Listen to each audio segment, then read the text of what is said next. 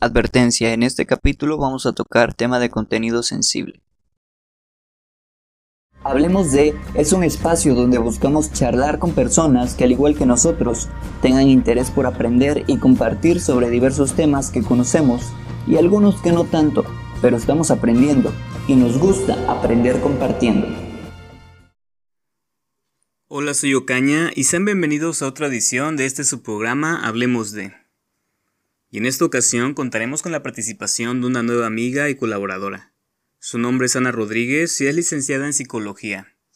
Y el tema del cual hablaremos hoy fue propuesto por ella. Y bien, sin más preámbulo, comencemos.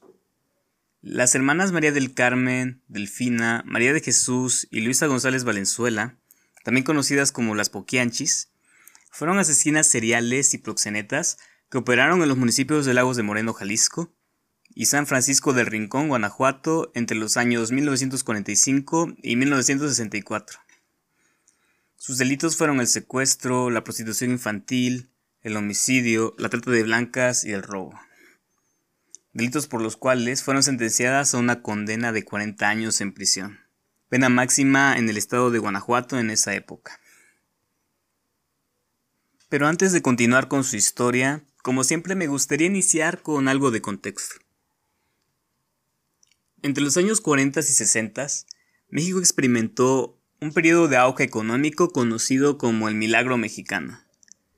Pero fue durante el mandato de Miguel Alemán Valdés, a finales de los años 40 y principios de los 50, que se comenzó a vender la idea de la modernización. El discurso de su gobierno era México hacia la modernidad.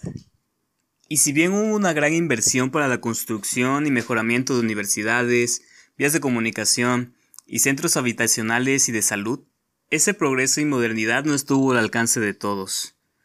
Tanto en los pueblos más distantes como en las orillas de las grandes urbes hubo, y aún hay, un gran sector de la población que fue ignorada y cuya situación socioeconómica no encajaba con la imagen que se estaba vendiendo del país. Pues estos en su mayoría eran campesinos o personas que migraban en busca de la tan anhelada modernidad y que al no poder ser parte de esta, terminaban por ser prácticamente excluidos. Era una sociedad en progreso con una población marginada. Y estos marginados, esta zona marginada, habitada por obreros, madres con muchos hijos y poco dinero, mendigos, niños abandonados y delincuentes, a menudo eran escenarios de historias bastante desoladoras y que muchas veces la sociedad prefiere ignorar, por no encajar en su imagen de mundo moderno evitando así quizás la culpa social.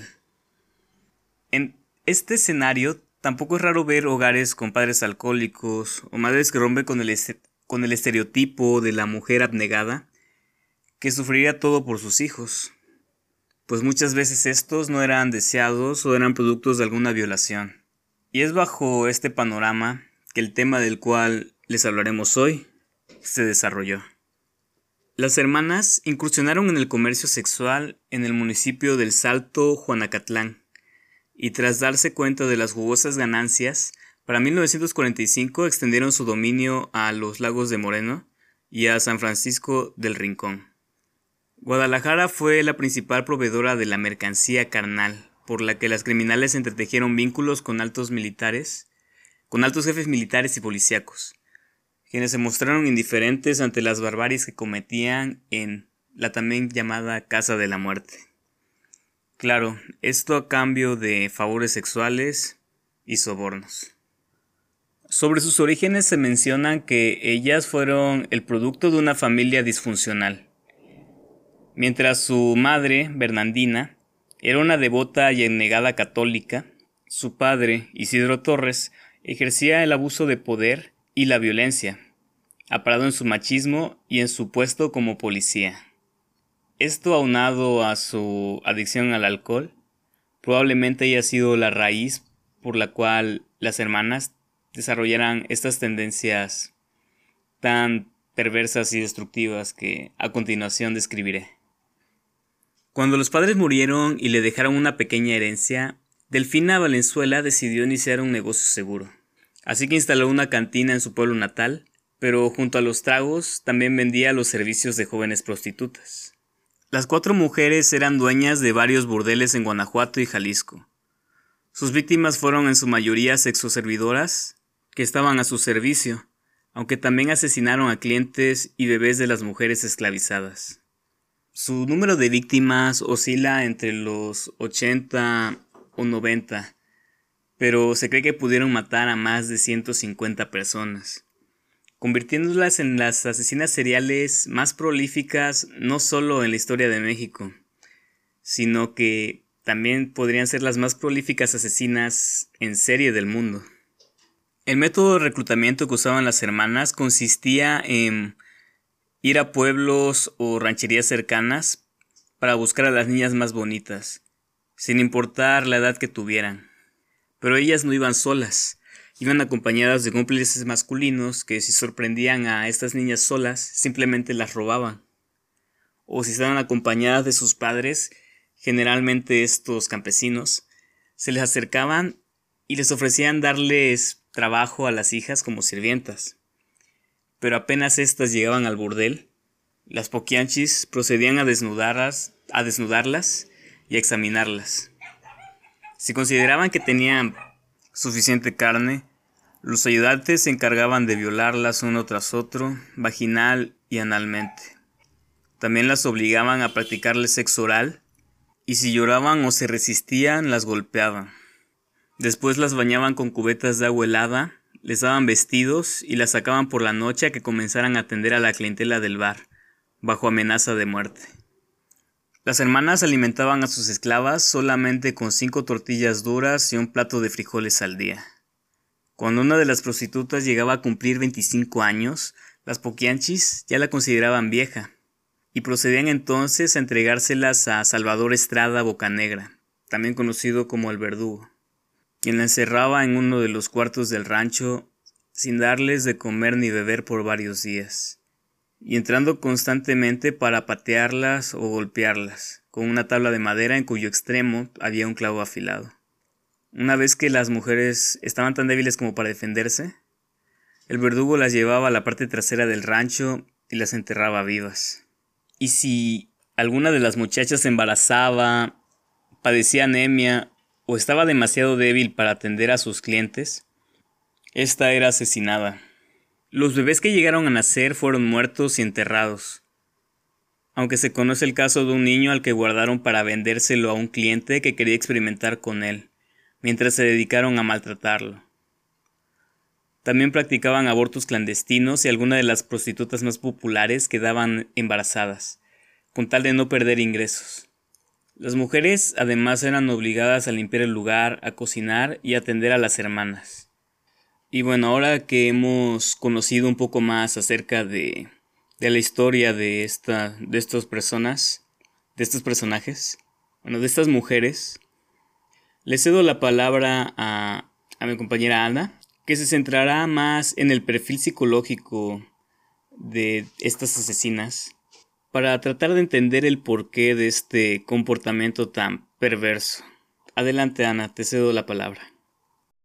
Hola, hola, pues qué gusto eh, estar compartiendo contigo, Caña, eh, este tema sobre las poquianchis, que la verdad preguntaba la otra vez a personas conocidas si conocían más o menos de qué trataba la historia de, de estas vil tres mujeres, porque la verdad no encuentro alguna otra palabra, ¿no? O sea, todo, todo lo que hacían, de las maneras. Y en lo particular, a mí ha llamado la atención, y no solamente en este caso, sino en otros casos de asesinos seriales, de psicópatas, de sociópatas, cómo el trasfondo familiar que hay en estas historias juega un rol más, más importante o de ahí nace todos estos eventos que hacen, todas estas patologías, todo lo que hace que cataloguemos a un psicópata, a un sociópata o a alguien con trastorno disocial, ¿no? Entonces mencionabas que cómo era la historia de estas tres mujeres, de las Poquianchis, que venían de una casa con una madre muy abnegada a la religión católica, un padre violento, alcohólico, ¿no? Entonces, ¿cómo esto da pauta psicológicamente a que estas mujeres hicieran lo que hizo, lo que hicieron, perdón, con estas otras mujeres, ¿no? Entonces, desde que escuché esta historia, llamó mucho mi atención porque estamos hablando de un México que estas, tradiciones, estas, estas tradiciones, ¿no? Que, que forman parte de nuestra cultura mexicana han dado pauta para que muchos tengamos patologías de este tipo o tengamos o se tenga eh, ciertas creencias que al final em, se podría decir que pueden lastimar a los demás, vaya, entonces esto ya es otro tema, ¿no? Ya me estoy metiendo en otro tema eh, sobre familia, pero em, yo desde la perspectiva psicológica yo podría, la verdad, y yo, yo sugeriría que estas mujeres podrían dar pauta a un trastorno disocial. Que cuál es la característica del trastorno disocial es un comportamiento tanto repetitivo como persistente en la que se violan derechos básicos de otras personas o normas sociales que se consideran adecuadas para la edad de lo, del individuo o de los individuos, ¿no? En, en este caso de las poquianchis se me hace muy acertado porque, pues obviamente el patrón de comportamiento sobre sobre ejercer poder de estas mujeres y a todo esto por sus propias convicciones era muy repetitivo, ¿no? Entonces tenía un mismo modus operandi de cómo localizar a las mujeres que necesitaban para su burdel y cómo las maltrataban, ¿no? Entonces, pues básicamente se violan los derechos básicos de estas personas. Eh, uno de, de los criterios que más califican a estas mujeres son pues agresión a personas, también obviamente animales, pero es bastante grave porque no únicamente cometían feminicidios, sino también infanticidios, ¿no? O sea, y, como mencionabas, eran, unos dicen que mataron alrededor de 150 mujeres, destrucción de la propiedad también, fraudulencia y robo, y violaciones graves de, a las normas sociales, ¿no? Entonces, Em, e, esta parte de que eh, una persona con trastorno disocial, por ejemplo las poquianches, que vuelvo a repetir, que iban directamente a sus propias convicciones personales por las que hacían esto, em, yo creo más que nada que cuando lo hacían no tenían un, un remordimiento por hacerlo, vaya. Entonces también un trastorno de personalidad que normalmente llama la atención eh, se caracteriza por una cruel despreocupación de los sentimientos de, las otras personas, pues que básicamente esto también las describe muy bien. Eh, una actitud marcada y persistente de irresponsabilidad y despreocupación por todo lo ilegal que, que se puede hacer, en este caso lo ilegal que hacían con los burdeles, con las mujeres, los abortos clandestinos, ¿no? Que si estamos hablando en cuestiones de, aborto en aquel entonces era súper penado, entonces todavía era calificado como, como más grave, ¿no? La incapacidad de mantener relaciones, eh, relaciones duraderas, entonces esto, la verdad, en la historia que, he leído, pues no, no habla mucho de relaciones personales. Sin embargo, pues dudo que, que esas mujeres hayan tenido, ¿no? Entonces, también es muy importante resaltar que una característica de ese trastorno es la incapacidad por sentir culpa y para aprender de la experiencia, en particular del castigo, porque evidentemente estas mujeres no tenían miedo de ser o miedo de que les pasara algo o del castigo y marcaba una predisposición para culpar a los demás. Entonces, eh, en el trastorno disocial también eh, nos puede, podemos explorar un poco más allá de, de, la historia de vida, ¿no? O sea que esto hay que recordar que el psicópata se nace y el sociópata se hace. Entonces, pues esto es todo lo que tengo que, que decir eh, de mi parte, de la parte psicológica y también, por supuesto, es, es, es, importante explorar, o sea, sería interesante cómo, por ejemplo, de estas mujeres, explorar la parte, el trasfondo familiar, la historia vida, de vida que provoca que se llegue a hacer estas acciones o ciertas acciones que no cumplen obviamente con las normas sociales y, y obviamente que están muy mal. Ok, este, agregando así como un paréntesis a lo que mencionabas de que quizás no habían tenido pareja, este, en la información que encontré parece que se menciona algo sobre que Delfina, la mayor, había tenido una pareja y que por el maltrato o la vida que llevaba en su casa decidió escaparse con él. Pero como su padre era policía, la encontró fácil y a esta la encarceló como por 14 meses o algo así. Pero bueno, volviendo un poco al tema, también es bastante interesante, o bueno, es bastante curioso más bien ver cómo también está esta contradicción entre su devoción religiosa y, las cosas tan atroces que hicieron, ¿no? Porque en sí toda esta serie de castigos que aplicaban era más que nada para tener como... Bueno, era como un método de control. Por ejemplo, se mencionaba que estas solían espiar a través de rendijas o hoyos en las paredes y cuando encontraban algún acto que ellas consideraban como pecado, entre comillas, aplicaban torturas muy densas, ¿no?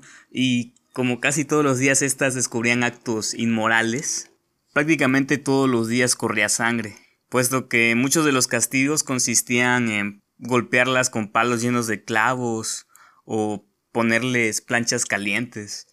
Pero bueno, también me interesaría saber un poco más este, acerca de esto que mencionabas al último, de que el psicópata nace y el sociópata se hace. Porque creo que la mayoría de las personas como que tienen una idea vaga de cada concepto, pero como que la mayoría lo asociamos como sinónimos, cuando en realidad tengo entendido que son cosas bastante diferentes, así que sí me gustaría que ahondaras un poquito más en dichos términos, también que explicaras cómo esto que mencionabas del trastorno disocial se diferencia de, de estas otras dos este, enfermedades. Así que, por favor, Ana, este, explícanos. Ah, mira, ese dato no lo había leído, pero lo que sí puedo estar casi segura es de que si esta hermana Poquianchi, pues se pudo haber ido con este tipo y este sujeto igual pudo haber sido de, de maltratador o golpeador. A lo que voy es que obviamente en aquel entonces escaparse con, con un hombre era como visto de ya te vas a casar o ya te vas a quedar con él, pero ah, muchas veces eh, dentro de la historia de, la mujer en México, de la mujer mexicana, vaya, años atrás ha sido como se escapa por alguien porque muchas veces se quiere, se quiere salir de la dinámica familiar, ¿no?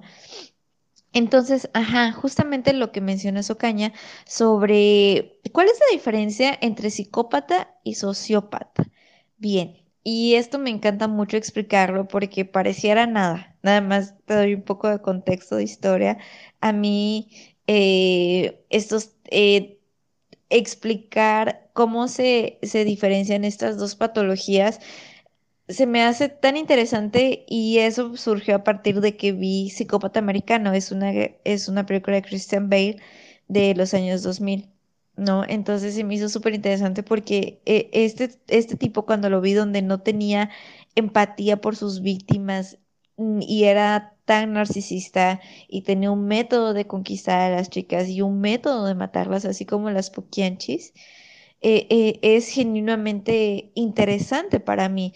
Entonces, se, se, hace la diferencia principalmente de sociópata y psicópata porque por la simple razón de que el psicópata nace y el sociópata se hace, vaya. Esto quiere decir que el, eh, que el psicópata, perdón, sí pasa algo a nivel orgánico en el que desde que nace se puede decir que está eh, eh, en su cuerpo, en su ser, ¿no? Entonces, más allá lo, lo, va desarrollando y puede ser gracias a distintos desencadenantes ambientales. Ahora, el sociópata se hace. ¿Por qué? Porque esto ya, ya involucra su historia de vida, ¿no? Por ejemplo, las poquianchis, que vienen de una dinámica familiar tan complicada, tan, tan violenta de cierta manera, porque quieras o no, una madre abnegada de cierta manera llega a ser violenta, no físicamente, pero emocionalmente o moralmente, ¿no? Entonces, el sociópata se hace esto, de acuerdo a la historia de vida, va como alimentando a que este ser humano deje de sentir empatía por las otras personas, ¿no? Y vaya teniendo este tipo de conductas en donde desafíe la norma social e incluso no sienta empatía ni, ni algún sentimiento por, por sus víctimas. Y también, al igual que, que el asesino, que, perdón, que el psicópata, tiene un método, un modus operandi para llevar a cabo ciertos crímenes. Y y vuelvo a recalcar, a mí se me hace súper interesante porque también tiene que ver inclusive el psicópata, como te digo, nace desde la concepción, desde el vientre materno, pero pues esos ya son otros temas un poquito más, más psicoanalíticos, pero básicamente esas son las diferencias. Y bien, con esto hemos llegado al final de este capítulo. Esperamos que el tema haya sido de su agrado y recuerden que si quieren proponer algún tema o al igual que Ana desean colaborar con nosotros, pueden contactarnos a través de nuestras redes sociales. Estamos como Colectivo Faro Austral en Facebook e Instagram y en YouTube como Faro Austral TV.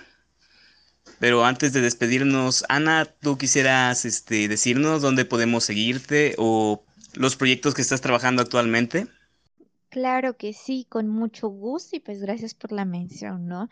Pues bueno, eh, yo tengo ahorita un pequeño proyecto en Instagram llamado Háblame de emociones, que más que nada como, como contexto, este, este bebé, como yo le digo, nació de hacer tantos en vivos en mi cuenta personal. Entonces, pues a darle la difusión y la importancia a la salud mental, pues se me hizo importante, vaya, eh, que tuviera su propia cuenta, ¿no? Entonces, pues pueden seguir a arroba háblame guion bajo de guion bajo emociones.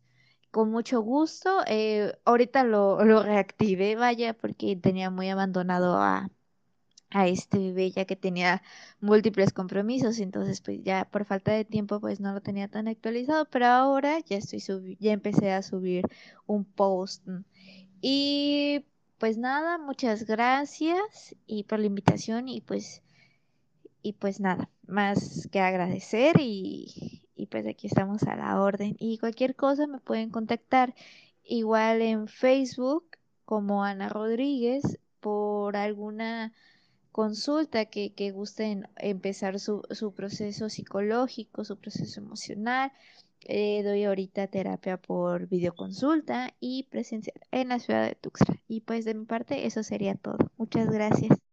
Muchas gracias a ti, Ana, por tu participación. Esperamos pronto volver a tenerte por aquí. Y bien, sin más por agregar, eso es todo por nuestra parte y nos vemos en la próxima ocasión.